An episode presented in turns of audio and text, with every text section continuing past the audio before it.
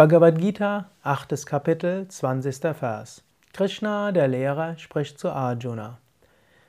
Doch wahrlich, es gibt etwas, das höher ist als dieses Nicht-Manifeste.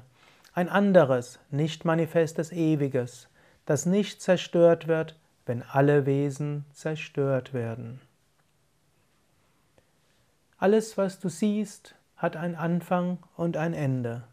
Die Firma, die du aufbaust, wird irgendwann zu Ende gehen, ne? spätestens. Ne? Deine Erben hm, oder die Erben deiner Erben werden sie irgendwann zugrunde richten. Oder in 100 oder 1000 Jahren spricht keiner mehr davon. Das Haus, das du baust, wird niemand mehr interessieren. Sogar das Yoga-Zentrum, das du jetzt gründest, existiert das noch in 10, 20, 100 Jahren. Verhafte dich nicht an das Vergängliche. Das Vergängliche vergeht. Du lernst durch die Erfahrungen, aber verhafte dich nicht an das Vergängliche. Es gibt etwas, was jenseits ist des Vergänglichen. Es gibt etwas Ewiges. Dieses Ewige ist erfahrbar. Mache dir das immer wieder bewusst.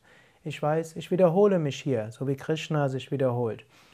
In diesen Phasen sagt er fast immer Ähnliches. Verhafte dich nicht an das Vergängliche. Sei dir des Ewigen bewusst. Das Vergängliche ist Anitya Asukha, eben nicht ewig und nicht wirklich glücklich, glückbringend. Sei dagegen bewusst, es gibt das Ewige, das ist Nitya, ewig. Es ist Ananda, es ist Wonne. Dieses ist erfahrbar und es ist erfahrbar inmitten deines Alltags.